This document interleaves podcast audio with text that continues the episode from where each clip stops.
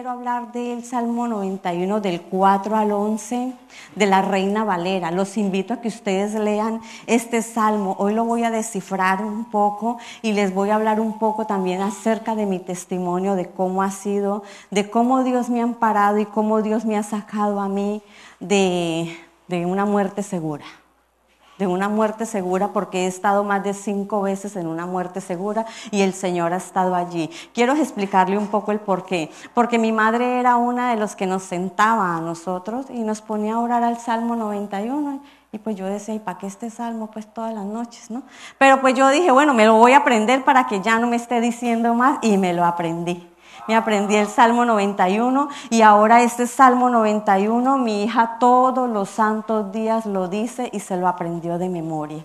Porque esa va a ser un arma para ella el día de mañana y para sus hijos, porque para mí todos los salmos son hermosos, pero este salmo es tan poderoso que ahorita se van a dar cuenta de ustedes del poder que tiene de lo que el Señor habla a través de las promesas que el Señor hace y que están hechas y están cumplidas esas promesas. Y vamos a empezar. Me gusta mucho escribir porque la verdad casi no se me queda en mi mente. Estamos protegidos por el amor de Dios. Muy bien. El Salmo, el Salmo 91 es probablemente uno de los pasajes más revelantes de toda la escritura, conocida además de memoria por gran cantidad de cristianos. No obstante, a pesar de la enorme familiaridad, desafortunadamente suele estar acompañado de interpretaciones erróneas que impiden que pueda tomarse el verdadero significado a la luz de la fe, que verdaderamente posee. Nosotros tenemos que leer el Salmo 91 y tenemos que pedirle al Señor y cualquier salmo, la Biblia, pedirle al Señor que nos dé sabiduría, conocimiento para poder nosotros tener realmente la revelación que Dios quiere hablarnos a través del Salmo. ¿Correcto? Entonces tenemos que hacer eso. A veces no entendemos la palabra, a veces no. Vamos, arrodillémonos, Señor. Antes de empezar a leer la Biblia, vas y te arrodillas y le dices, Señor, dame revelación que yo voy a empezar a leer tu palabra y el Señor seguramente, claro que no la da. El Salmo 91, versículo 3.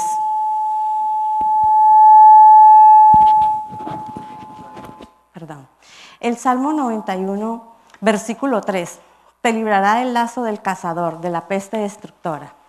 El Salmo 91 representa una de las más grandes promesas para librarnos de toda la tentación y la posibilidad de quedarnos atrapados en la trampa del pecado repetitivo. El versículo 3 construye a la manifestación de la dicha y la promesa al hablar de la protección contra dos tipos de trampa. El lazo del cazador es la trampa de aquellos que pueden maquinar contra nosotros malas intenciones, envidias y tentaciones que el enemigo pone en nuestro camino para poder probar nuestra fe en nuestro Padre Celestial. ¿Y cuáles, cuáles serán esas tentaciones? Las tentaciones son nuestras propias debilidades, ¿no? Tenemos que empezar donde tú te veas, donde tú te sientas débil, donde tú sientas esa debilidad que tú no puedes es porque estás débil, estás débil en ella. Entonces tú tienes que empezar a tratar y a pedirle a Dios en esa debilidad que estás poseyendo, ¿no? De que, no sé, tantas debilidades que solemos tener, ¿no? Entonces, eh, si yo veo que todavía estoy débil, que no estoy firme en eso, yo más vale huyo, yo más vale corro, porque yo me estoy dando cuenta de que, uy, me gusta esto, esto me gusta, porque estuve en la carne un tiempo y lo estuve, lo estuve haciendo, entonces, ¿qué hago? Yo mejor huyo, yo mejor corro porque yo no quiero volver otra vez a repetir lo mismo y lo mismo, ¿no? Porque aquí lo dice claramente, ¿no? En pecados repetitivos. Entonces ahí es donde nosotros tenemos que reforzar nuestra fe en esas debilidades. Aquí nos dice el Salmo, Él te librará del lazo del cazador y de la, de la peste destructora. La peste destructora es la imagen usada por el salmista para entregar la promesa y la sanidad y la sanación de Dios. Eh, aquí el Salmo nos está hablando de una, sanidad, sanidad interior y sanidad exterior. ¿no? Eh, les voy a comentar algo. Eh, les comenté en una vez que prediqué acá que tuve un accidente donde nadie, nadie daba un peso por nosotros. de hecho, colocaron la cinta amarilla y dijeron no hay sobrevivientes. Eh, resulta que una señora dice que yo levanté la mano, yo estaba inconsciente, no, no, no, no creo que fue Dios que mandó ángeles y vio. Me sacaron de allí, o sea, nadie daba un peso por mí, nadie daba un peso por mi ojo, nadie daba un peso por nada. Resulta que al otro día voy yo a la farmacia a comprar un medicamento cuando escucho que dice la muchacha de la farmacia, ayer hubo un accidente en la esquina y que no hay sobrevivientes. Y yo dije, no, si hubo sobrevivientes, soy yo. Soy yo. O sea, ahí es donde, ¿por qué? Porque en eh, ahí estaban las oraciones de mi madre, ahí estaban las oraciones de una madre que todos los días oraba, todos los días yo me levantaba y veía a mi madre a las 2, 3 de la mañana orando. Ella oraba por sus hijos. Ella clamaba por sus hijos, ella quería dejarnos a nosotros esas promesas, tanto así que les voy a comentar algo. Cuando mi madre ya se puso tan mala, nosotros la teníamos en una clínica demasiado cara en Colombia. Entonces, ¿qué pasó? Nos la querían sacar de allí para que ella fuera a morir a la casa. Y, nosotros pusimos una tutela para que no sacaran a mi madre de allí, porque pues allí estaban mejores condiciones. ¿Cómo le íbamos a sacar de allí? Cuando mi hermana entra a hablar con la persona que, que vamos a ir a poner esa tutela, esa persona se sin conocer a mi hermana y sin saber quién es ella, le dice a mi hermana, tu madre ha orado mucho por ustedes y las oraciones de su madre la han salvado a ustedes también. Y mi hermana se queda como que, ¿qué pasa? ¿Por qué me estás diciendo eso? ¿Acaso me conoces? Ya nos habían negado la tutela una vez, llegamos con otra persona, con otro juez, y el juez dijo, no hay nada más que hablar, su madre se queda allí en esta clínica. Gloria a Dios por eso, porque si hubieran sacado a mi madre de allí hubiera sido pues totalmente fatal. Continuamos con el versículo 4, bajo sus alas. Con sus plumas te cubrirá y debajo de sus alas estará seguro. Escudo de darga es su verdad. Esta protección es tal cual aquella de una madre a sus hijos. Es tierna para guiar, pero feroz para hacer frente en cualquier amenaza que estos puedan sufrir. Y también sabia para corregir y disciplinar cuando sus hijos han perdido el rumbo. La seguridad del regazo de Dios encontramos, y aquí decimos, es mi, fe que, está fuerte porque mi Dios es fiel y su fidelidad es mi escudo y es mi verdad. Cuando, cuando nosotros queremos de salirnos de los caminos de nuestro Padre Celestial, cuando a nosotros nos da pereza venir aquí a la iglesia, cuando nosotros ponemos peros, el Señor, el Señor reargulle nuestro corazón, el Señor nos habla de diferentes maneras, el Señor manda ángeles para que nos hablen y para que nos digan, hey, regreses porque es lo mejor, es lo mejor que tú puedes hacer, regresar a los caminos de Dios. ¿Por qué? Porque cuando yo tuve este accidente, me regreso a lo que estaba hablando, eh, yo estaba en que entre sí iba a la iglesia y no iba a la iglesia, si quiero o no quiero. Entonces, ¿qué pasó? Que el Señor tuvo que decirme, ok, yo te voy a corregir, yo te voy a enseñar y te voy a hacer a que, a que tú regreses a la iglesia porque yo te estoy hablando de muchas maneras. Tuve una madre que te estuve hablando toda una vida y no quisiste hacerlo, entonces bueno, yo te voy a corregir para que tú lo hagas. Y en ese accidente tuve yo que doblar rodilla y hablarle al Señor y decirle, Señor, yo estoy aquí, Señor. En ese mismo instante, Señor, sana mi cara y yo te serviré toda la vida. Esa fue la promesa que yo le hice al Señor. Y yo sabía que el Señor me iba a levantar y ustedes dirán acá, y la, la cara me quedó totalmente horrible, pero algo que quería comentarle, la protección que el Señor ha hecho en mi vida con este Salmo 91, esto es algo tan hermoso porque cada tres meses va un cirujano plástico a la Cruz Roja a hacer obras de caridad. Y Dios me corrigió, pero me mandó la sanación.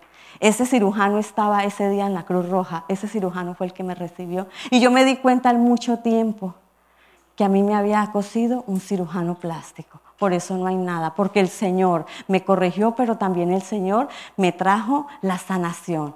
Él sabía que iba a pasar esto, pero el Señor también puso también el que me iba a dejar mi cara totalmente sana, donde a mí me iba a quedar una cicatriz tan pequeña que yo me iba a acordar de que fui desobediente un día, de que a mí me llamaron de muchas maneras y a mí me molestaba que me llamaran.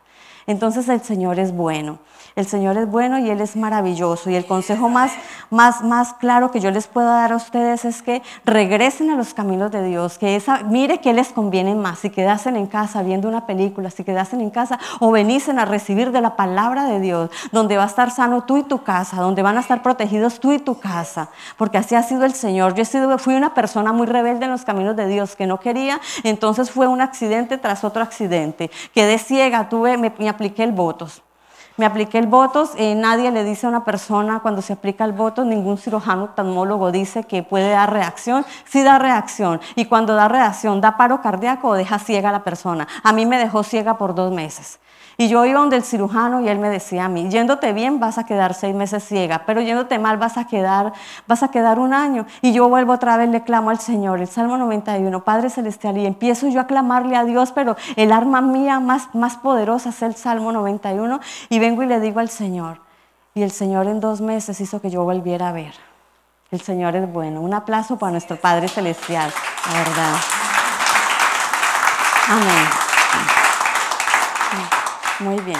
Versículo 5 del Salmo 91. No temerás, perdón, no temerás, no, no, perdón, no temerás frente a la oscuridad, no temerás del terror nocturno ni saeta que huele de día. En la noche antes de, la noche antes de la batalla es un preludio más atrapante del miedo, del terror de perder la vida. Esta experiencia es aterradora y quiero quedarme aquí en esta experiencia es aterradora les quiero comentar algo. En una ocasión, y hago mucho énfasis porque no temerás del terror nocturno ni saeta que huele de día. En una ocasión, entro yo a la privada, hay un joven que se le acaba de morir su papá, y el muchacho tendría unos dos semanas que se le había muerto su papá. Eh, eh, a la semana siguiente mataron un hombre cerca de mi casa. Ellos tenían todo eso lleno de, de cámaras.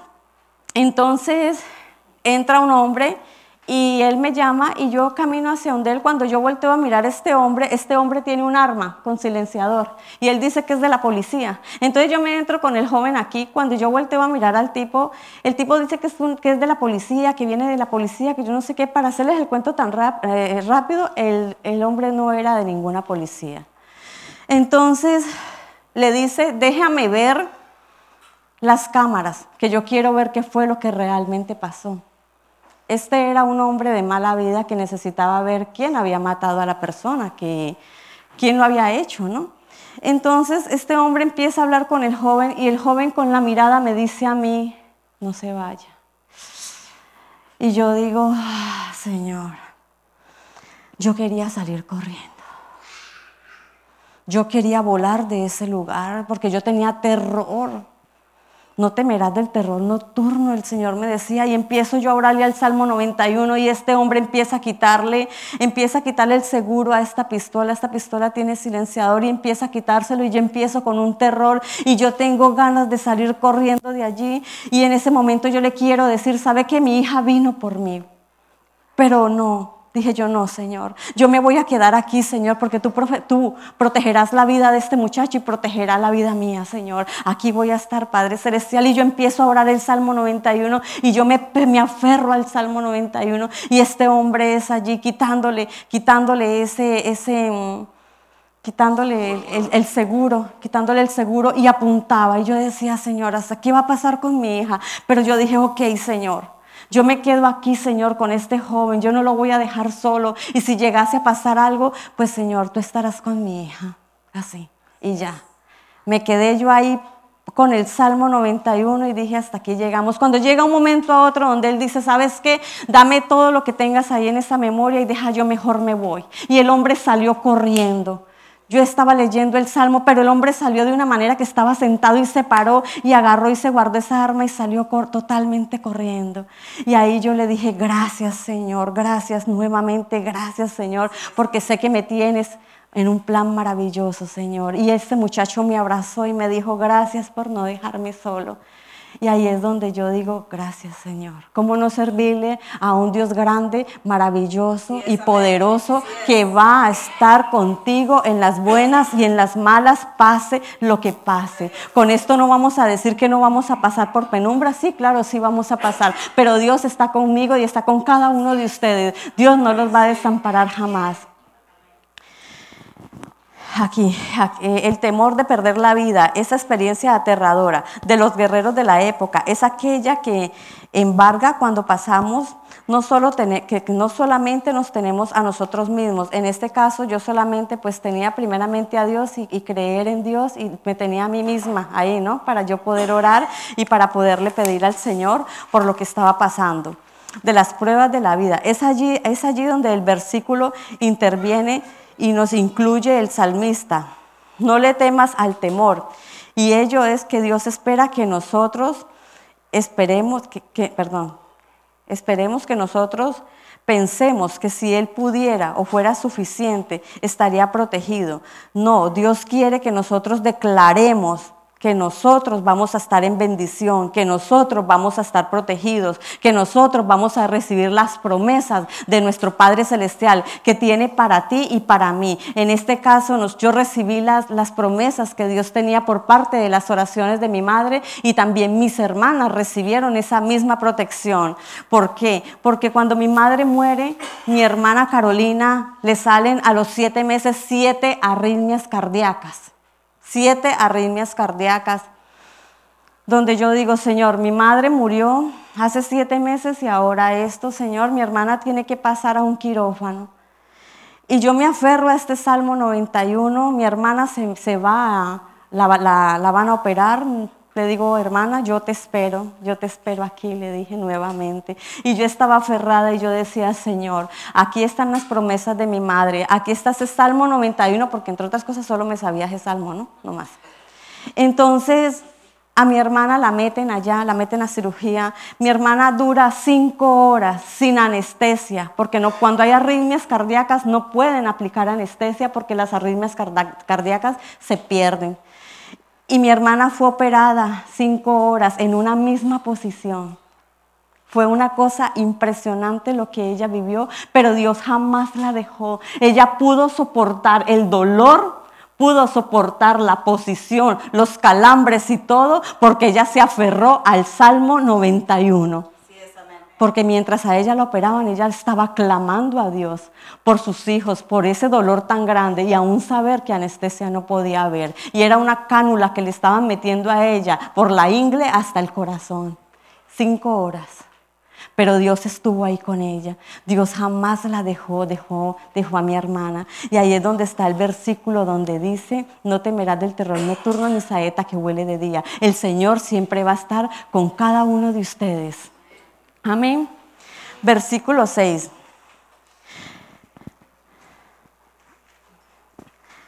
Ni pestilencia que ande en la oscuridad, ni mortandad que en medio del día destruya. Vamos al Salmo 91, versículo 6.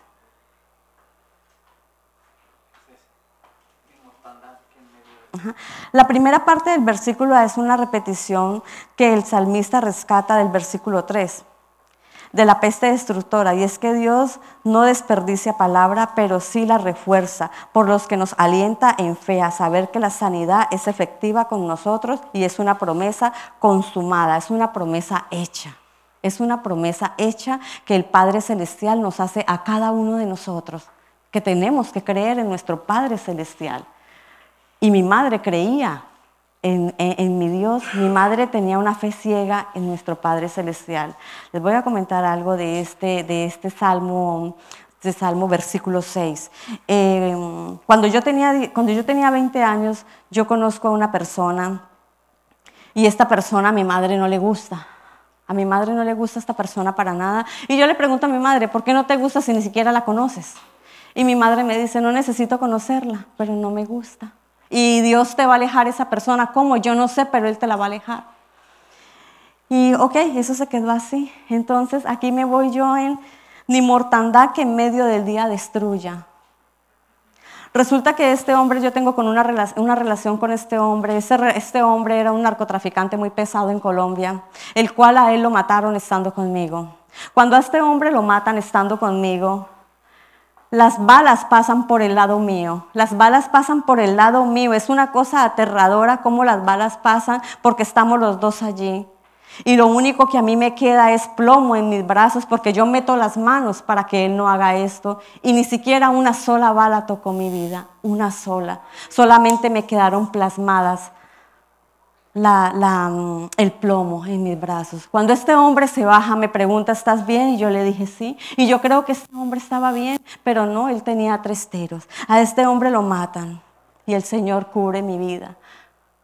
A mí no me pasa absolutamente nada. cuando fueron más de siete tiros los que habían dentro de un carro. Imagínense dentro de un carro un tiroteo y tú luchando para, para por tu vida, tú luchando allí. Pero el Señor estuvo en cada paso de mi vida. El Señor no me dejó, el Señor siempre estuvo allí y yo solamente pensé en ese momento, volteé mi cara cuando yo ya di por vencido y dije, Señor, ayúdame, no le des otro dolor a mi madre. Entonces aquí nos vamos donde ni pestilencia, ni pestilencia en medio del día destruya. El Señor cubrió mi vida en ese momento. Y de esa misma manera, si ustedes claman a Dios, si ustedes le entregan su corazón a Dios, si ustedes están con nuestro Padre Celestial, ustedes y su familia saldrán en victoria. Todos saldrán en victoria. Amén. Amén. Versículo 7. La esperanza, la esperanza supera el mal.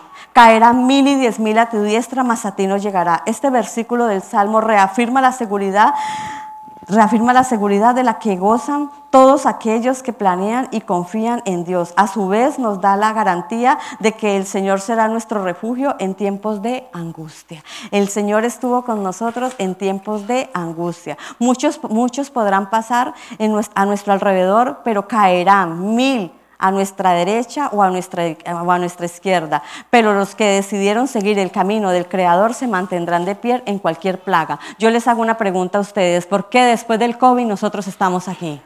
¿Por qué? Porque así lo quiso el Señor, así lo decidió el Señor. ¿Cuántas personas no fallecieron? ¿Cuántas? Fueron miles tras miles de personas. Yo estuve metida en el Seguro Social, la Clínica 1, porque estaba pasando un proceso con una niña y yo podía mirar todas las camillas que estaban por fuera y eran miles y miles y miles de muertos allá afuera. Y si tú y yo estamos aquí es porque a Dios se le plació danos esa oportunidad de nosotros estar aquí. ¿Por qué? ¿Por qué creen ustedes? Porque Dios tiene un plan para todos ustedes y para todas sus familias. Porque Dios sacará en victoria. Amén. Porque el Señor el Señor tiene una promesa para cada uno de ustedes, porque el Señor formará de sus hijos pastores, misioneros, predicadores, porque el Señor formará de ustedes, cada uno de ustedes, pastores, misioneros, predicadores, predicadores. Por eso, varones de Dios, en esta, en esta mañana yo les digo, vayan a ese retiro de hombres. Permítale a Dios que los levante en victoria. Permítale a Dios que ustedes crecer. Permítale a Dios ustedes tener una relación personal con Dios. Permítanle a Él cambiar sus vidas, porque el Señor me la cambió a mí.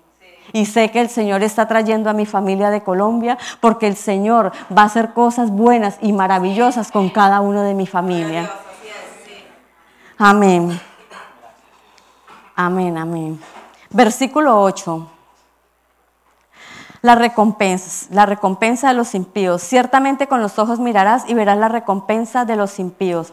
La metáfora de este versículo es similar a aquel dicho popular de lo que, de lo que siembras cosecha. Es aquello que apartan de los caminos de Dios tendrán finalmente recompensa conforme a las acciones y perjuicios que hayan realizado. Cuando nosotros nos apartamos de los, de los caminos de Dios, nosotros tenemos que saber que hay una consecuencia que hay una consecuencia y esa consecuencia no va a ser buena. Obviamente no, porque nosotros vamos a pasar por valles de lágrimas cuando nosotros nos alejamos de la presencia de nuestro Padre Celestial, porque Él nunca se va de nosotros, somos nosotros quien huimos de Él. ¿Por qué? Porque volvemos a ese viejo yo, entonces nosotros tenemos que saber, porque a veces nos pasan situaciones, el cual nosotros decimos, pero es porque Dios, pero ¿por qué me pasó esto, Señor? Eh, pues esa es parte de tu desobediencia y tienes tal cual que asumir tu consecuencia de lo que estás viviendo, de los que estás pasando. Y lo único que yo te puedo decir en este momento es, regresa a Dios, regresa nuevamente a Dios y no permitas ser arrastrado. No permitas, no te permitas que la vida te golpee como me golpeó a mí para yo llegar a los pies de Cristo, porque les aseguro que es una vida muy fea. Amén. Amén, así es. Aquel que se aleja de la guía del Señor, pero que provisionalmente puede experimentar un bienestar en muchos ámbitos de su vida, no tendrá la garantía de la salvación, debido a que la justicia de Dios es sabia y justa para definir el destino de cada uno de nosotros. Entonces por eso yo les invito a ustedes, a que ustedes se aferren a los caminos de nuestro Padre Celestial. No hay otro camino más, no hay otra felicidad más grande que estar en los caminos de nuestro Señor. Porque Él es el único que nos va a sacar en victoria. Él es el único que a mí personalmente me ha sacado en victoria y que sacará a mi familia, porque yo por fe lo declaro. Eh, por fe declaro que mi familia será salva. Por fe declaro que mis, que mis sobrinos serán pastores, predicadores, porque nosotros tenemos que predicarle a nuestros hijos. Yo veo a mi hija que está en el comedor y yo le digo, Sara, serás pastora. Sara, serás una gran predicadora. Porque nosotros tenemos que predicarle a nuestros hijos. Nosotros tenemos que profetizarle a nuestros hijos. Eso tenemos que hacerle nosotros a, nuestros hijos. Hablarle del amor de Dios a nuestros hijos. ¿Y cómo vamos a empezar hablando del amor de Dios? Démosle amor a nuestros hijos. Yo soy una de las que llamo a mi hija donde ella está. Mi hija, solo llamé a decirte que te amo. Dirá tan cansona, ¿no? Pero yo llamo a decirle te amo. Y de esa manera yo le estoy enseñando el amor a mi hija. Y de, esa de esta misma manera le estoy enseñando a mi hija el temor hacia Dios. Porque yo le hablo a mi hija de Dios. Y si yo en algún momento, en estos días me quedé asombrada porque dije una palabra X, pero a ella no le gustó. Y a mí se me hizo fácil decirla. Y me dijo, mamá. Y yo, ok, mi hija. Y, ahí y a mí me dio mucha felicidad, no el decir la palabra, me dio felicidad porque el Señor me mostró que estaba haciendo una buena obra con Sara, que a Sara las palabras no le gustan. Y gloria a Dios por ello. El versículo 9. Dios es nuestra esperanza, porque has puesto a Jehová, que es mi esperanza, y al Altísimo por tu habitación. Jesús responde al tema central de este versículo en Lucas 4:27. Muchos leprosos, muchos leprosos habían en Israel. En el tiempo del profeta, en el tiempo del profeta Eliseo, pero ninguno de ellos fue limpiado sino Naamán. El sirio, solo Naamán, el sirio obtuvo la sanación porque siguió el camino de la obediencia y la sólida confianza en el poder del Señor. Solo uno fue sanado porque solo uno puso toda la fe en nuestro Padre Celestial, solo Él. Como Padre, como Padre misericordioso y bondadoso, las promesas del Señor estarán disponibles para todo aquel que quiera volverse, para todo aquel que quiera volverse a Él y decida plenamente confiar en su palabra. Esto aquí me habla a mí de que tenemos que tener una fe ciega en el Señor, de que tenemos nosotros que estar aferrados de la mano de nuestro Padre Celestial. Eh, eh, hace tres meses estuve yo, me sentí muy mal, venía aquí a la iglesia y, y, me mostraba de que me sentía bien, pero en realidad me sentía muy mal de salud. Y, el enemigo hablaba mi vida y me decía, es que es cáncer lo que tú tienes. Y varias personas se refirieron a mí, eh, no será algo grave. Y yo, bueno, entonces empecé yo a clamarle a Dios y le decía, Señor, que yo no tenga eso, que yo no tenga cáncer, Padre. La última que murió de cáncer fue mi mamá, Señor, porque yo he cortado con cadenas. Mi Señor, y empecé a hablar. Cuando me fueron a hacer una tomografía, me, me dijeron que me fuera a vestir y yo me arrodillé y le dije, Señor, ok, ya no te voy a clamar, si es cáncer que sea, Señor, porque tú estarás conmigo. Tú, Señor, no me vas a abandonar, Señor. Tú me vas a sanar, Señor, porque la última persona que murió de cáncer fue mi madre. Pero si yo voy a hacer un testimonio vivo para ti, Señor, que todo se haga conforme a tu santísima y bella voluntad. Y volteé a mirar hacia atrás y dije yo, y si mi madre estuviera allí, ella me diría, no te preocupes que todo va a estar bien con una sonrisa. Entonces me metieron para ese cuartico donde hacen esa tomografía, me aplicaron el contraste, me dieron un contraste tomado. Y yo recuerdo que yo me puse a llorar. Me puse a llorar y se me salían las lágrimas y yo decía, si mi madre estuviera allá afuera me estaría diciendo, no te preocupes que todo va a estar bien y se me estaban saliendo las lágrimas y yo aferrada al Salmo 91, pero aferrada porque esa es mi arma aferrada. Cuando un momento a otro siento que abren la puerta y entra el doctor y me agarra la mano y me dice, no te preocupes que todo va a estar bien.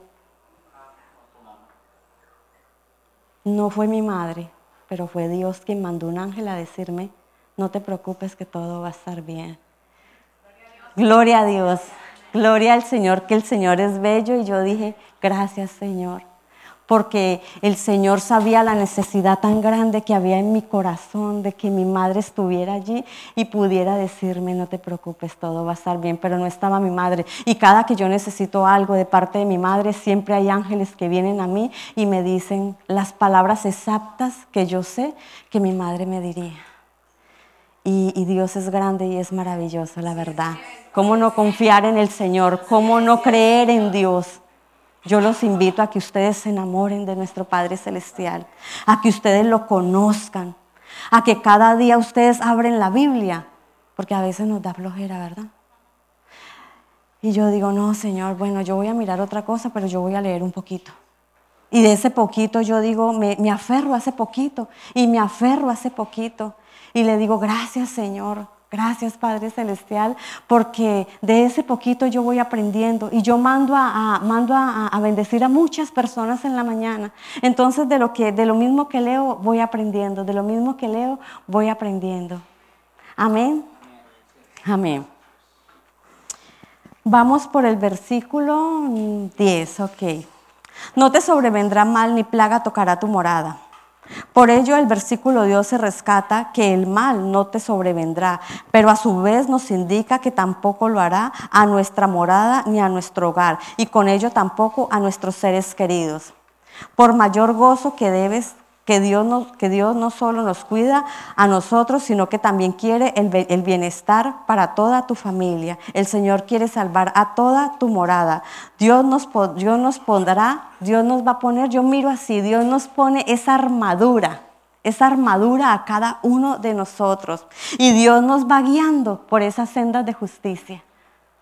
Dios nos va guiando por esas sendas de justicia, porque el Señor es bueno.